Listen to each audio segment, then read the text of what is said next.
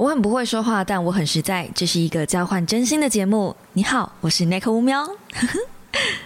我 兄弟，Hello guys，欢迎来到乌喵的备忘录。星期一的一大早，你还好吗？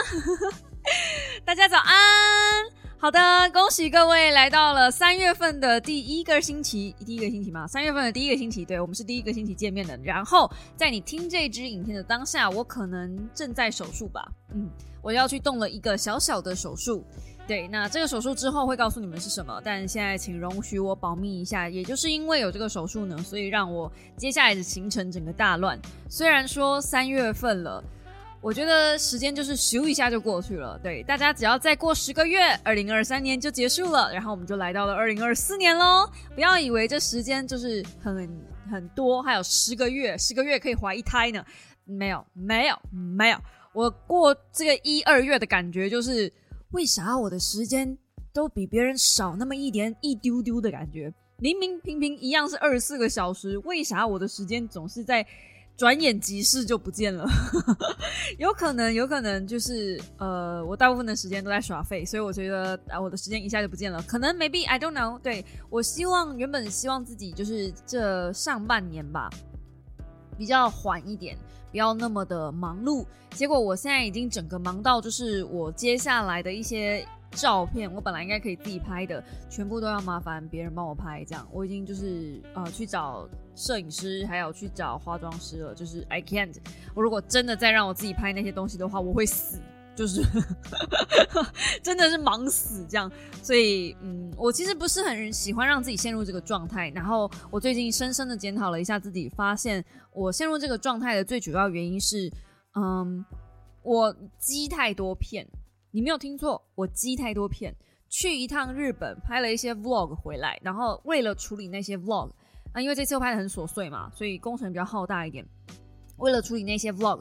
我就必须放下我呃阅读的或者是写稿的时间，好死不死呢，因为我除了剪 vlog 以外，我同时也还要嗯不算应付啦，就是呃过去那个星期出国那个星期没有好好按耐的窗口跟厂商爸爸们哈，在一股涌上来这样子，然后你没有看过那个有一张梗图。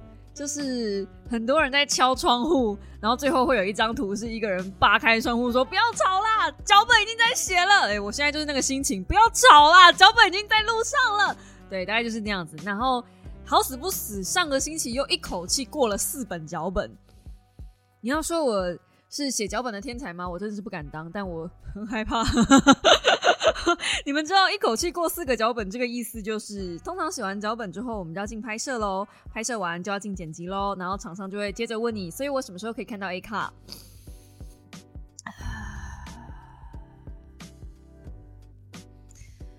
啊，世界真美好，天空真蔚蓝，我好想回日本去，然后再也不要回来。我的心情大概就是这个样子啦，嘿。所以呢，最近看的书比较少量一点。我最近看一些比较轻松的书，就是那种不能拿上大雅之堂跟大家分享的那一种。But but but，最近呢，我们在 DC 群多了一位新朋友，然后我发现他常常会在 DC 群里面分享他看完的书时间这样子。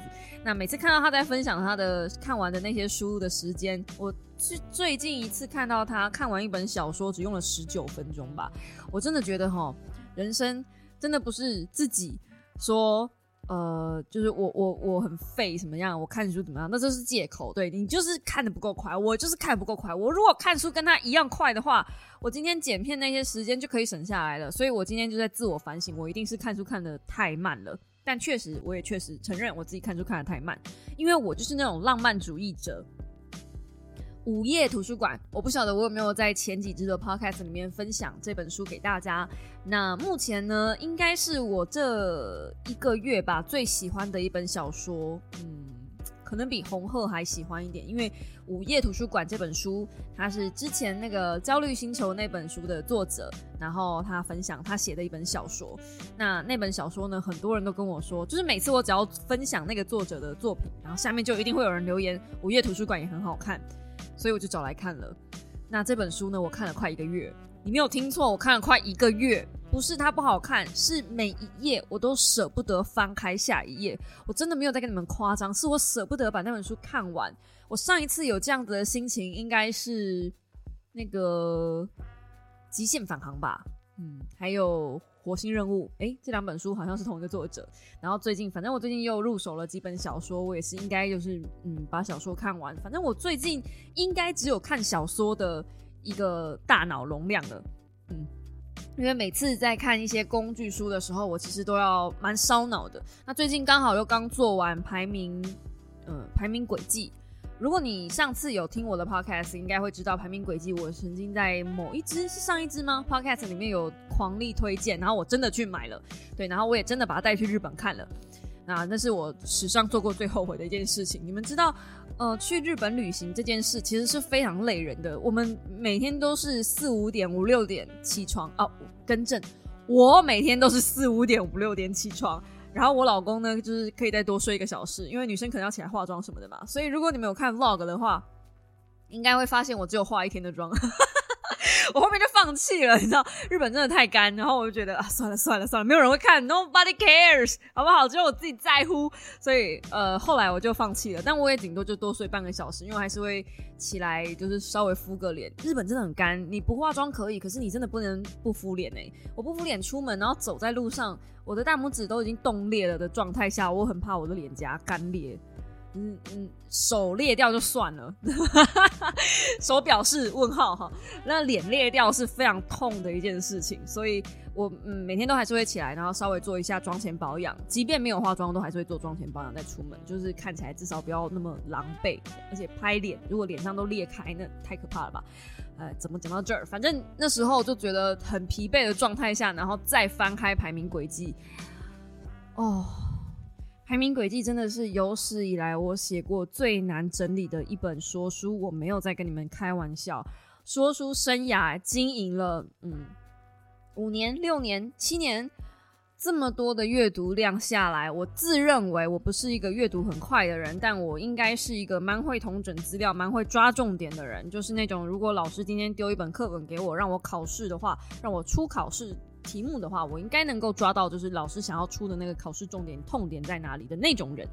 这样子的状态之下呢，排名轨迹我完全找不到任何的重点整理的方式跟方向，因为他只要每换一个章节，基本上他就是换一个领域在讲了。然后你可以把它想象成，呃，它是九本书还是八本书集结在一起的一个大章节，大大的重点。然后每一个章节它都讲的超级详细。就你今天选了这个章节来做说书的话，感觉另外九个章节就会跳出来，然后指着你的鼻子说：“凭什么选它？”这样，就类似这种感觉。嗯，那我们基本上讲排名轨迹，呃，我自己心里面想看到的是类似演算法排名啊，或者是嗯，我不知道，就就是网络上的那些，就是或是舒适圈啊等等的那些排名嘛。诶，他完全没有在讲这个块，他这一块其实挪到很后面才说。所以呢，当我看到那个时候，我其实已经没有什么力气去往后翻了。我我自己在看后面的时候，排名轨迹我应该会再看第二遍甚至第三遍，因为我觉得它是一个要很专注的经历，才有办法同整跟完整理解他在讲什么的书。那如果你有去买这本书的话，你应该会发现这个作者呢，他七十六岁了。他，你你们你们不晓得有没有跟老人家相处过的经验？你跟一个七十六岁的学者讲话，那是一件非常累人的事情。那写作这件事情是这样子的，你怎么讲话，你就会怎么写作。所以我可以预计到我的，如果我真的有写这本书，如果我真的哪天真的出一本书，里面一定会有很多然后，可是真的对，因为这是我的就是口头禅。那你从这个老师他出的书里面，你就可以感受到这个老师有多胆量。台语叫杂粮，国文应该叫碎念吗？好像也有叫谁粮，是谁粮还是杂粮？好像都有人这样用。反正就是很喜欢碎碎念。那这个碎碎念不是不好的碎碎念，是他很喜欢用挂号来补充说明。可是偏偏呢，在电子阅读器上，尤其是我用的小台的六寸的电子阅读器上，那个挂号很不好阅读。嗯，很干扰阅读，应该这么讲。那因为是挂号嘛，然后你就突然看到一半，你就会呃一个断点，你就被中断思考，然后看挂号里面的东西，然后再接着往下看。这样子的类型，如果重复太多次，我说我重复太多次，比如说翻个两页就出现一次，其实是很干扰阅读的。他可能想要幽默吧，但是七十六岁人的幽默，我真的是不能理解。I I I don't understand。然后再加上他很喜欢引用别人的句子，在然后他引用别人的句子的时候，又很喜欢把那个人的头衔全部写出来，所以呢，你就会看到。呃，比如说他现在讲一个论述，然后突然要引用这个人，就会写说，嗯，啊，比如说不知道那个什么什么什么文学奖得主、诺贝尔文学奖得主兼什么什么什么奖得主兼什么什么什么奖得主，叉叉叉叉叉叉说，我就是知道他是诺贝尔奖的，就是我我我明白他很厉害，然后我就你你前面写了这么多他的头衔，然后又讲了一个他的名字。可能是我是外国人的关系，就他的名字可能又特别长，所以等到他在讲接下来那句话的时候，我脑袋里面已经塞了过多不必要的资讯，而且还是在我很疲惫的状态下，每天可能睡不到五个小时的状态下，我真的是写那本稿子写的好崩溃，我逃避了快两个礼拜吧，真的就是。嗯，我回台湾之后有试着再把这本书再看一次，在我状态比较稍微好一点的时候再看一次，还是觉得这本书很血量。就它其实有很多的细节跟不必要的枝末、枝微末节是可以删掉。我自己觉得啦，当然这只是我自己看这本书的感受。这呃，这个小小的缺点其实并不会，嗯，要讲呢，瑕不掩瑜。这本书还是很值得看，就是以排名这件事情上，它还是很值得看。甚至它让我跟老公做了一场我觉得蛮有深度的辩论。嗯，就是嗯，我们在看一个人的排名的时候，就是我们在讲排名这件事情，我们在比较的时候，我们到底是从我们自己个人本身去出发，还是去比较整个大环境呢？嗯，我记得那是好像是在讨论啊，就是学姐事件，上个星期大家吵得火火热热嘛。简单来讲，就是有一个女生，她觉得她现在去相亲的时候都遇不到优质条件的男生了。她觉得现在的男生就是普男，应该要呃，比如说年收入两百还是五还是三百，我也看到忘记。然后反正她就开了一些很多的条件。我印象最深刻的是一百七十八公分。怎么会有一个这么奇妙的数字？而且说真的，如果是一百七十八公分，我老公都不到哎。然后我也交往过，就是一百八十一公分的。我跟你说，一百七十八真的是太高了。就是一百八十一，哎，你要看啦，就是以我我只有一百五十九来说，呃，要我去交往一个一百七十八甚至一百八十一的男生，太高了。那你就是每天要穿着十几公分的高跟鞋跟他约会，这就是我的大学生态。对我大学就是穿着十几公分的高跟鞋，然后奔驰在东海的校园里面爬山，优秀啊，练就练就一双就是你知道非常健壮的小腿肌。千万不要，真的不要，就是不要跟那么高的男生交往。但是他的这个普男跟他的这个呃价值，他发了这个价值文章，那时候是有人发在 PTT 上面吧。我想这个学姐她在讲这段话的时候，她并没有想过这段话会被发在网络上，所以她那时候以她的呃角度去出发的话，我自己的感觉是，如果今天有一个人这样在跟我讲这个话，可能是他呃非常有钱，然后他身高很高，他是像模特儿一般等级的那种条件，所以他在讲这种话的时候，他觉得他的身边应该是这样子的人是普男，可是这种言论。发在网络上变成大家公众的一个呃条件的时候，就大家每个人都在看嘛，然后大家就开始一片骂啊，一片哗然啊，就说哦，那怎么可能是普男？我都没有达到这种条件，不啦不啦不啦不啦。事实上，大家都是站在自己的立场去看这件事情。嗯，那没有一个任何一个人是站在学姐，也许学姐的条件很好这个立场出发去想这件事。我发现所有网络上在讨论这件事情的人，每个人都在嘲弄。那个发言的人就是这个学姐哦，她可能就是很喜欢这个拜金女啊什么什么的。那嗯，我就觉得我不知道，如果如果你退回五年前的我，或者是三年前的我，我可能也会觉得哇，怎么会这样子讲啊？哇靠，就是把人条件化了。天哪，这难道这世界上只有有钱的男人才是有价值吗？只有有身高的男人才是有价值吗？但是嗯，你现在问我。我觉得我真的同理心变得比较高哎、我可能不会这么马上就就跳下去说，哎、可能就这学姐有问题，我可能会觉得说，哎、这学姐是在什么样的状态下讲这种话？如果她今天没有想过这段话被发在文网络上，如果今天嗯、请她来说世界上的普男用的是什么样的价值观的话，她也许可能不会这样子讲话，甚至我们也不知道当事人是不是有讲“普男”这两个字，对吧？那我后来跟老公讨论的过程中，因为老公是站在大部分的人的立场下去讲嘛，他就觉得说这样的条件毕竟还是太夸张等等。那后来我们两个讨论出来的结果就是，哎、问题其实是出在“普男”这两个字上面，就是因为普普遍普遍大众，所以你用了“普男”。那如果你用了这两个字，你就会让人觉得哦，所有人的条件都应该是这样。可是如果那个学姐并没有这样子觉得，或是，不知道，因为我们都没有他的原话嘛。如果那个学姐是觉得她身边她的舒适圈里面的男生应该要这样，那就不应该用“普男”这两个字。对，所以我们后来觉得是这两个字出了问题。如果今天这两个字换成别的字眼，是换成比如说我舒适圈，我身边的男生怎么最近都这样子，就是你知道，可能比较没有那么把这世界上所有社会的男生都南瓜进去的话，也许这两个字就没有问题了。我为什么要讲这么多？因为排名轨迹让我想到这些事情。排名轨迹它基本上前面一大半部分都在讲说，呃，我们再去做排名，跟我们再去看那一些媒体给我们的所谓的第一名，有可能都只是人为操控出来的结果。比如说世界百大美女，凭什么？我今天不是说这些女生不漂亮哦，那凭什么那三个字有点凶啊哈？但我的意思是说，今天这个社会标准价值的框架，比如说要瘦不拉几，嗯呃，脚像焦阿咖那样子，像小鸟脚这样子才是漂亮的这种价值观，是多数人的呃共同决定吗？还是其实它只是少部分人或是媒体操作，让多数人看似去追捧这样子的价值，以至于啊、大家都去追捧这样的价值，到最后变成每个人都认同这样的价值才是正确的价值呢？好，有没有开始觉得这本书真的很难？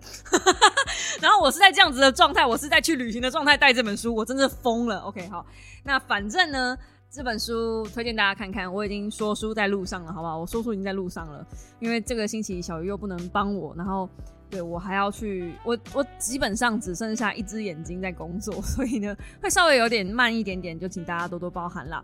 好，那今天的呃 podcast 后半部分，因为我在我的 IG 上发了一个小线动，就是问问大家，我想跟大家聊聊天，绝对不是因为这个星期我没有把书看完的关系，所以我才跟大家聊聊天的，只是因为觉得好久没有在 IG 上开个发问问大家了，这样子可以跟大家互动一下嘛。OK，好的，那么首先我们来一个第一题啊，嗯大四迷茫仔啊，想问。在大四毕业的时候就有提前做好未来初步的计划吗？还是其实也是且战且走呢？OK，那嗯，我大四其实已经离我很久了啦，但我那时候毕业之前我就只就开始找工作了，就是四大四下学期的时候，刚开始我就开始找工作了。那运气也很好，就是在大四毕业之前，我其实就已经有应征上台北的工作，可是我没有去。那一份工作呢，薪水是两万九千多，然后也是做平面美编，我印象蛮深刻的。然后是一个算是呃活动认识的行销公关，啊、也是朋友就给我的一个职缺奖。那我那时候嗯、考量的点是那个时候在内湖，很久以前了。但如果你在内湖工作的话，你一定要租房子嘛。那与此同时呢，我就想说，我有没有可能先回高雄，就是先跟妈妈住一阵子，先住家里，吃家里，用家里，然后呃待一阵子这样。那那时候其实我妈比较希望我的是考公务员啦，对，还是那句老话，就是我妈很希望我考公务员。所以我那时候就想说，不然再给自己半年的时间去考考看，让我妈闭嘴，让我妈死了这条心，不然她就会一直这辈子一直死凉这件事情。对，所以我就 OK，就先推辞我朋友的那个工作。我跟你讲，两万九那个时候在内湖，如果真的去的话，房租大概也被吃掉一万九了，那真的不要开玩笑，只剩下一万块，你还要在内湖生活，真的不要开玩笑哎、嗯，好啦，那就算、房租一万九，我可能有点夸张，但反正就你们懂意思的，就是基本上吃家里住家里还是比较好。那那时候我就问了自己，到底真的想做什么事情？然后那个时候我还蛮确定自己想要做网购美编，就是对于网购这件事情我很喜欢。那我记得我以前也讲过，我其实最终极的目标是想要做采购，所以网购其实比较接近我想做的事情，就是嗯，我可以有一间自己的店，然后。出在网络上卖东西，然后这些东西是我选择的，我挑选的，在网络上放。所以我那个时候其实比较想做的类似像选物店的的事情，只是那时候太一样了，太年轻了，那时候还没有选物店这个概念。嗯嗯，总之啊，蹲了半年之后呢，就是在高雄找到一份两万六千多的工作的一份平面美编，跟网购有点关系的平面美编。对，那那就是我真真正正的第一份工作。对，那就是 这中间有很多嗯曲折离奇的故事啦。当然，我也可以再跟大家分享一下。我也不是一开始马上就是找到这份工作的，但我很庆幸就是搞得清楚自己到底想要什么。即便这中间有很多迷惘，我也去试过其他的一些呃工作面试，还好那些面试基本上上了我也没去。就是搞清楚自己要什么，其实才是比较重要的事情。对。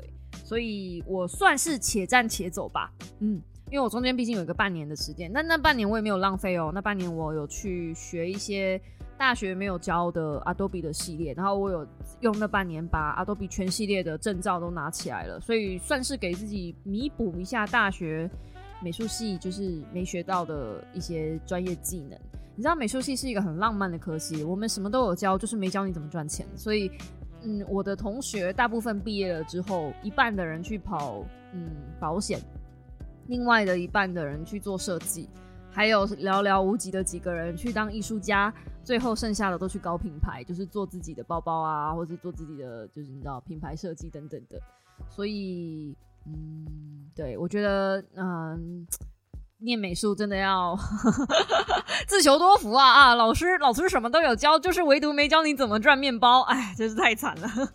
好的，下一个，有去看瓜吉的专场吗？没有，买不到票，嘿嘿。但我想之后应该会有网络试出的版本吧。其实我也没有很喜欢现场人挤人，我就打算等网络版本免费载。好，下一个。接下来五年、十年的目标是什么？嗯，其实接下来比较明确的目标应该是买房子，就是我心心念念想要买房子，然后我也一直都有偷偷在看，就是呃北投这边有没有什么好的标的之类的。对，但就是看着看着，我一个人看也不能看爽，对不对啊？就是这东西，嗯，如果单纯只有我自己一个人买的话，我是绝对不会买美北投的，就是因为我嫁人了，所以我必须要看人脸色。这样，我相信这件事情你们也应该就是听了我讲好几年了，嗯。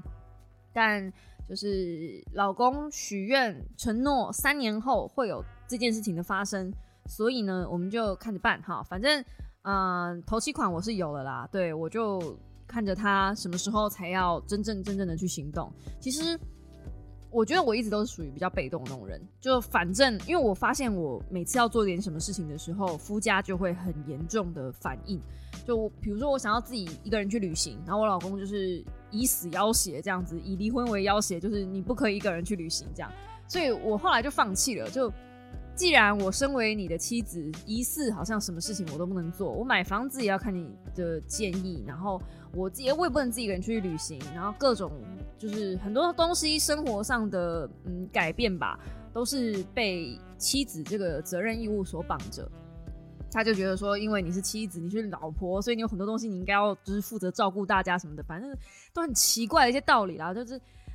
你就活在二十、十九、十八世纪的那种人，对，反正就是也不要怪他，对，我们就不要怪他。我就觉得说，好，那没关系嘛，反正我们人生就是走到这里，你们就且战且战且走。对你如果觉得你的人生停滞在这里，你觉得你 OK，那算了，我就陪你耗着，反正我没有差。对，反正我们就我就问他，三年后这件事情真的是不是会达成？他说有，好，我们就看着办。三年后如果真的没有达成的话，我可能就去买别的地方了吧，我也不用在这边跟他耗着。就是因为我真的不懂这个三年是怎么算出来的啦，但反正他说三年嘛，而且老公也觉得接下来北投这一带的房子会跌，就没有必要这么急着买。那我最近看起来的感觉好像也是这样哦，就是房地产这个东西随着局势的变化，好像真的，嗯，虽然跌不会跌太多，但至少不会像现在这么贵。现在真的很贵哎！如果你们查北投的房价，你们可以稍微看一下，真的很贵哎，一平六七八十万在卖的哎！我的天呐，是怎样？我只能买一个马桶，就真的没有必要。这台湾真的是贵到一个不可思议，而且台湾现在什么东西都贵到一个不可思议。好，下一个，听完 podcast 好想吃日本的吐司和炸鸡，有还要买什么别的吗？都听到宋婆婆有没有买自己的？这个我觉得可以跟下一个人一起回答，就是羡慕纪念去日纪念日去日本，然后想看那个日本彩妆分享没有 follow 到，后来有逛到戒指吗？有推荐的日本品牌吗？谢谢。好，我现在跟你们说，我这次去日本呢，我所有的钱，literally 所有的钱，我带去的现金都花在门票跟吃饭的地方，因为名古屋呢，真的是没有像大家想象的这么方便。我这样讲好像显得名古屋很落后，但确实就是就是嗯，台日本，我觉得现在喜欢用现金的地方还是比较多，尤其是商业金融大国。然后嗯，我要这样讲有点得罪人，但日本如果你越往那种老人家去的地方，他们越爱用现金，越不喜欢用那就是信用卡支付，这应该蛮能理解的吧？所以他们那边只要是门票类都是用现金，好死不死，我老公一毛都没带。他身上唯一的现金是我婆婆给他的，然后那个是我婆婆她要买东西托他买的。你觉得我敢用那个钱买门票吗？一定是不敢啊！所以门票钱是我出的，然后饭钱是我出的。那饭钱这个东西呢，我们又不可能吃不好吃的东西。我是跟谁出去呢？我是跟我老公出去哎，所以啊，我们基本上没有一餐是吃不好的。我们每一餐都是一个人合台币两千三千起跳，起跳哦。啊，没有啦，没有到跳啦，顶多三千啦，再过我也可能也不行了。对，但反正门票钱跟吃饭的钱已经炸掉几乎全部的东西。那扣掉这样，就算扣掉这样，我们去逛街的时间也非常非常少。我们去逛了两次 Big Camera，对，然后一次是买老公要的呃拍摄的道具，然后另外一次是买他的 PS 五，所以我们没有去逛其他地方，因为。大部分的时候，我们可以逛街的时候，百货公司也差不多都关门了。日本的百货公司比你想象的还要早关，或者是名古屋比想象的还要早关。所以等到我们真的就是可以有闲下来去逛时的的时间，可能就是七八点，然后他们可能就是八点或者九点就关门了。就我们可能只能选一个地方，或者选离我们近的。那结论就是呢，这次去名古屋，我完全没有逛到街，不可思议吧？完全没有。本来我们有要去融。就是稍微逛一下戒指，那也没有，就是因为那一天太冷了，然后我们离我们订吃饭的地方的那个时间又快到了，所以完全没有办法去逛任何的东西。嗯，我就没有买到任何的日本彩妆品牌，不要怀疑，我没有买到任何，就是连香水都没有时间让我去逛，我啊，这反正就很懊恼。然后这次回来，我看了老公。他在最后那一刻带了一台 PS 五回来，我感觉就像是被背叛了，你知道吗？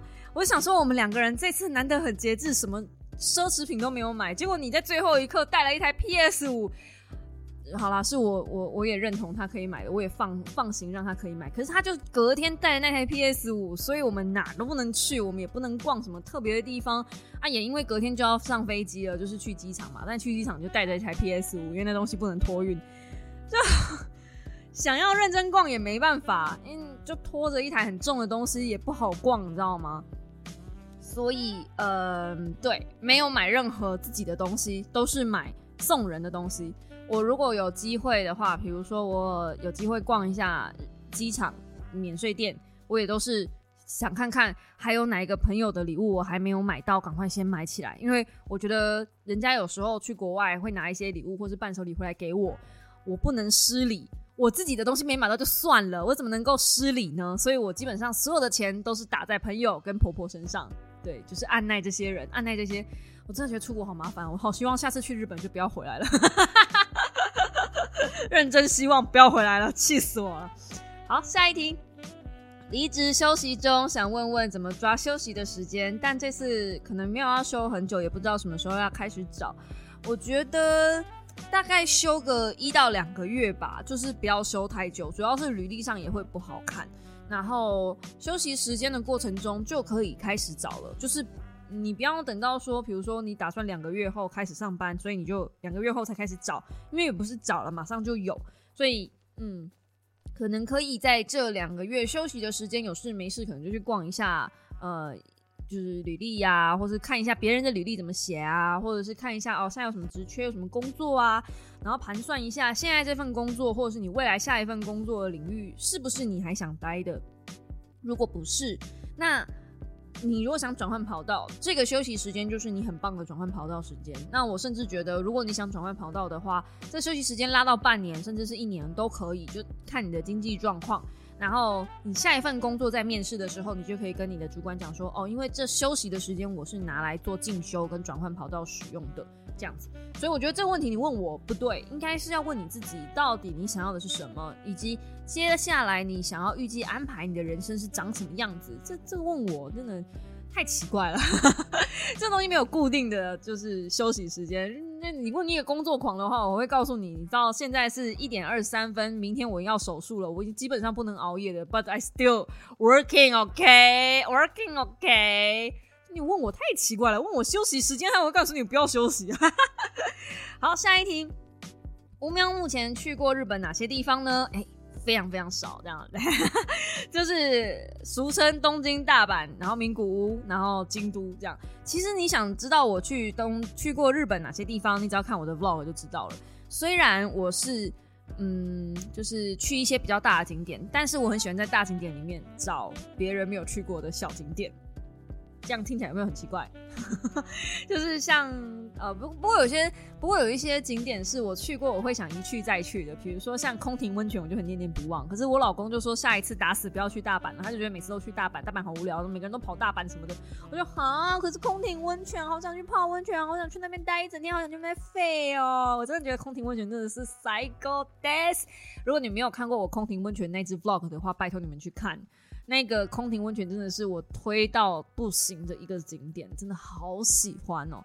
反而大江户东京的那个大江户，我反而还没有那么喜欢。哎，我发现我真的很喜欢跑这种就是呃温泉型的呃耍废的旅馆。我们本来这次去名古屋也要去的，但是真的是时间太赶太挤了。下一题。想问有推荐学习股票 K 线书籍吗？太喜欢乌喵的说书了，让我立刻下单三千元买出充实自己。嘿，赞赞！但是我先跟你说哦，我这个人买股票是不看 K 线的，所以你问我呢，哎，完全问错人。这样，我觉得 K 线就是一个看过去推测未来的东西，然后这东西完全没有任何参考价值。嗯，不过。你要问十个人股票技技术这个东西，就是十个人有十一个说法，所以你问我真的也不对。我基本上是看大户的走向，就是嗯，看看那个就是那个叫什么持有张数的人的走向，一百张甚至是四百张以上大户那些人的动向，我基本上看那些人动向，然后我还会看外资动向。我真的很少参考 K 值诶。就是有一些人喜欢用什么 K 大于八十，然后就就卖，然后 K 小于八十就买，什么之类的。我知道有一套这样子的哲学，那我也运用过一阵子，但我觉得就我不知道，因为我觉得不是它是适用那一只股票可以这样子用，可是如果今天是放在全部的话，我比较喜欢学一套理论，是我可以每一只都通用的。那你知道如果有这样子的理论？每一只都通用的理论的话，就是不用特别去做功课，我只要买了放着就可以了。那基本上这个嗯报酬率也不会太好。所以你问我，嗯，我会比较喜欢稳一点点，而不要去赚那个波段。通常 K 值都是赚波段在用的，所以嗯不好意思呢，这方面帮不上你。OK，好，下一题。当你孤单，你会想起谁？你想不想找个人来陪？对于知心朋友的人来说，低潮孤单的时候做些啥好？嗯，我低潮孤单的时候吗？就看小说，然后睡觉，然后看电影，然后看影集，然后我也是没有什么朋友的人啊，所以嗯，就去走走吧，晒晒太阳。我觉得晒太阳对我嗯低潮有一点帮助，真的。接着下一题。是怎么规划日本的行程呢？哎呀，这个问题问的太好啦！基本上这一次去呢，我们完全是冲着鸟语水族馆去的。就是我真的真的在 IG 上被烧了快半年吧，那只海獭真的太萌了。鸟语水族馆的影片，就是等我一下，我连影片的档案都还没打开，But still 太萌了。我觉得鸟语水族馆真的是哦，老公说不会再去了，因为觉得真的太远了，那附近真的没有东西。如果我们再去一次的话，真的太疯了。可是海獭真的太可爱，Kara 真的太可爱，是叫 Kara 吗？K I R A。好可爱哦，还有妹是不是？哦天哪，这这这哦融化水海獭怎么可以这么可爱？这世界上最卖萌的生物就是它们了。题外话一下，海獭是会强暴母海獭的一种生物，它们只能用这种方式来延续下一代。我没有在跟你们开玩笑，就是你们可以继续查一下海獭的生殖过程，其实就是就是性交过程蛮激烈的，但反正。扣掉这一点，你就是看了这个这么可爱的生物，哇，怎么能够不去呢？然后再加上老公也很喜欢踏踏嘛，所以我们就是冲着踏踏去的。那那时候在想说，哦，既然要安排鸟语水族馆，那我们有没有查附近有什么，就是那附近或那个时间点？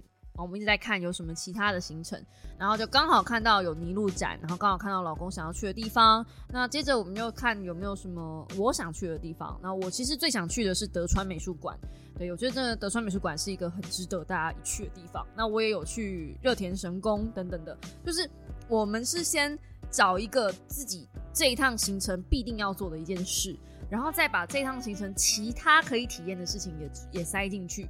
那接着我还有找到名古屋。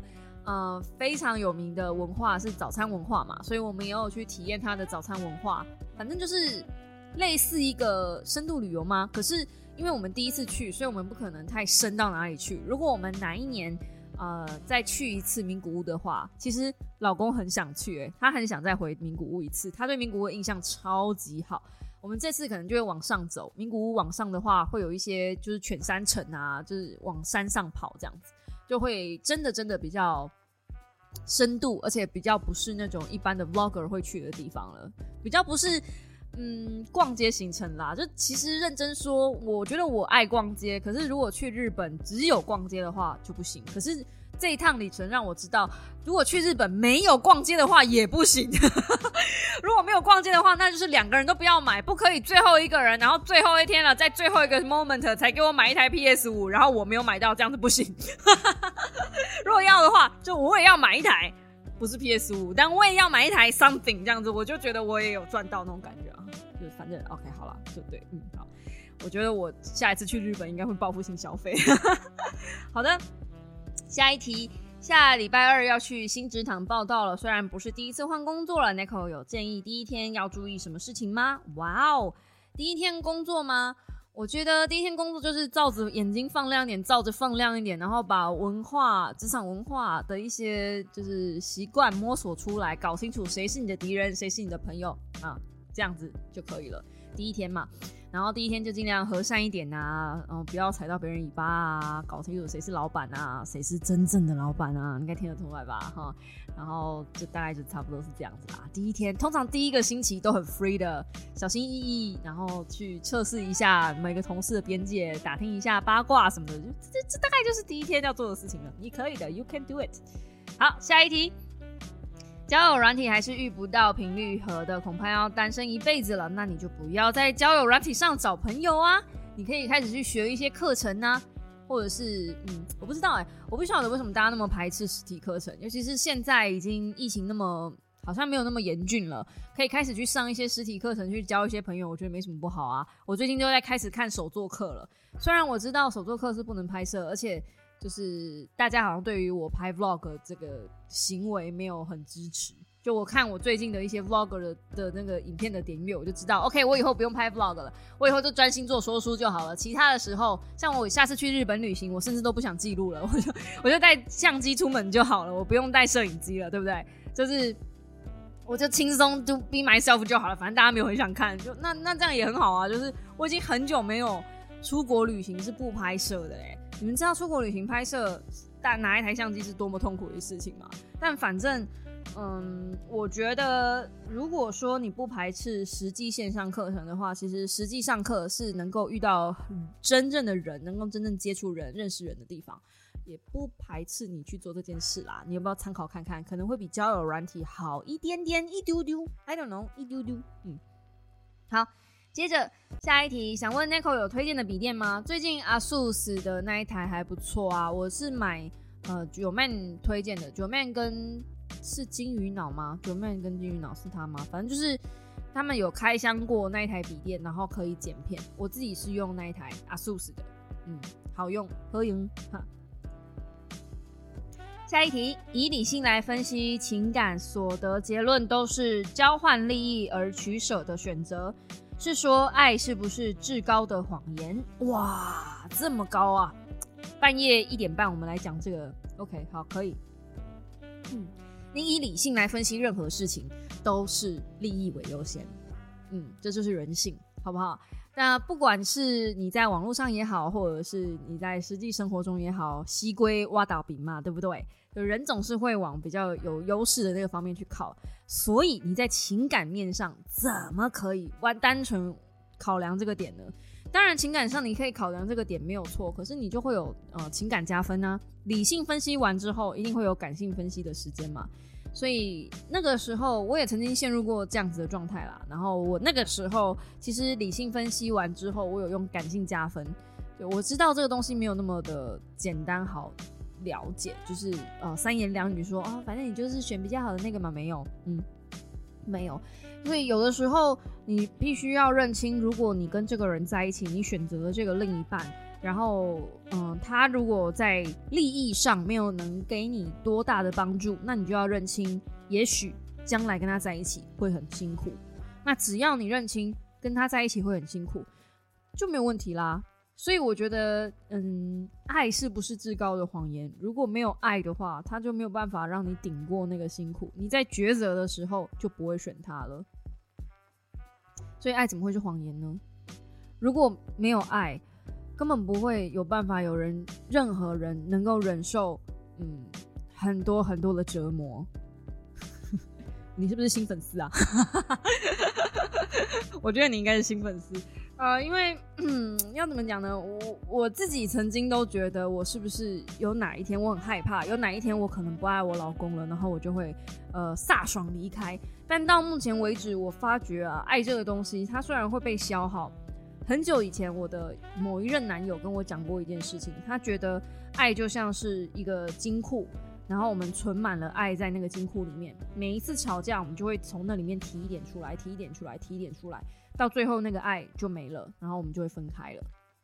我曾经觉得这个道理就是讲的很有道理，这个比喻很生动。可是如果它是金库的话，也应该会存进去吧？就是它并不是一个会一直不断消失的东西，它也有可能会培养上去。所以我觉得，嗯，你只要认清楚一段关系里面你需要付出的代价是什么。嗯，我用代价这两个字哦。就是没有一段关系是可以不用付出代价的。所有你只要跟另外一个人在一起，势必一定会在那边失去了一些什么，但与此同时也可能会得到一些什么。呃，要说我跟老公在一起的话，我失去了很多，尤其是自由的部分。我真的觉得我失去超多的，可是你要说因为爱，所以我就愿意忍忍、忍让，嗯，忍让这一切吗？倒也不至于。就是我其实是每一次在跟他讨论这件事情的时候，我都很小心翼翼，而且都是踩在那个就是快要爆发的边缘。对，这这件事情我很确定，就是把爱提出来的一个一个动作，嗯，就是在消灭我们的爱情的这个动作。但我后来想通的一件事情是，嗯。因为我决定要在这段关系里面就是成长，那我在这段关系里面学会的就是，爱其实有很多的层面跟很多的面向。那我决定跟这个关系共处，其实这也是一个爱的表现。嗯，好像越来越抽象了哈，就我也不晓得我自己在讲什么，一点一点三十八了。但反正反正呢，我自己觉得爱不是一个谎言，如果没有爱的话。没有办法，我觉得，我觉得，如果我不爱他，我绝对没有办法在这样子的环境里面，就是继续待着。我一定包包宽宽的就走了。所以也是为什么我觉得现在很多人可以毅然决然的离婚，让我觉得非常的惊讶。因为如果是我我自己下过那个决定，然后我也曾经就是到了那个边口上，但是我还是没有勇气跳下去。就是如果你真的爱一个人的话，你怎么能够那么轻易的做出那个决定，甚至到最后那一刻？当然，也许人家不是这么轻易的做出决定的，但是我都是每次到那个当口，我都会想说，我能不能为了爱再努力一下，为了自己再努力一下，为了他再努力一下。嗯，就如果没有爱的话，我觉得不是这样。如果单纯只有利益的婚姻，或单纯只有利益的关系，一定是唰一下就不见了。给你参考一下。好。最后一个问题了，真的是最后一个问题了。麦当劳的麦吹鸡要停产了，呜呜呜呜呜！真的，真的，我的麦吹鸡，我的麦吹鸡翅，我超喜欢吃鸡翅。我跟你们说，真的是这一趟去名古屋回来，我狂狂暴吃鸡翅啊！然后麦当劳鸡翅居然要停产了，天啊！十五号之前我一定暴吃哎，我就是只能真的只能暴吃哎，我。我也不能跟去跟麦当劳讲说能不能就是多卖我两袋让我囤着，可以吗？可以吗？我可以买他们没有炸的，然后回来冰着吗？就好。为什么？难道真的是因为台湾的鸡都鸡瘟的吗？没有蛋就算了，还没有鸡翅，我的天呐，这我的日子要怎么过活啊？我说你以后都不要吃东西了。嗯，然后反正就是对，就是这样，就是感叹一下麦当劳的鸡翅再要停产。麦当劳接下来要停产很多东西，所以在三月十五号之前，大家如果有兴趣的话，可以去麦当劳走一趟，说不定下一次你们再进去的时候就风云变色了。对，好了，那这就是以上就是今天所有的问题了，我能够回答的我就都回答给大家了。如果有没有回答到的部分呢，我可能会在 IG 上面做回答。嗯。好，今天就这样，真的也是晚了啦，要两点了，我应该差不多要去睡了。就像我说的，明天要去动一个小手术，小手术而已，大家不用担心，没有什么太大问题吧？对，只是就是接下来我要用一只眼睛工作了，所以会稍微比较困难一点。但哎，这个星期过了应该就好了，嗯，应该是啦。嘿，就是大家帮我祈祷，让我可以顺顺利利的度过这个礼拜。唉，然后希望下一个礼拜我们就可以正常的分享一本书的内容了。如果没有意外的话，应该就会是午夜图书馆了吧？好的，我们就下星期见喽！如果你喜欢我的 podcast，请用订阅、单击掌声，或者在下方帮我按个五星留言。我的 podcast 在 Apple Podcast、Spotify 上、k b o s Google Podcast 都有，都有的。好的，那就这样啦！祝大家有美好的一个星期一，我们下周见，大家早安！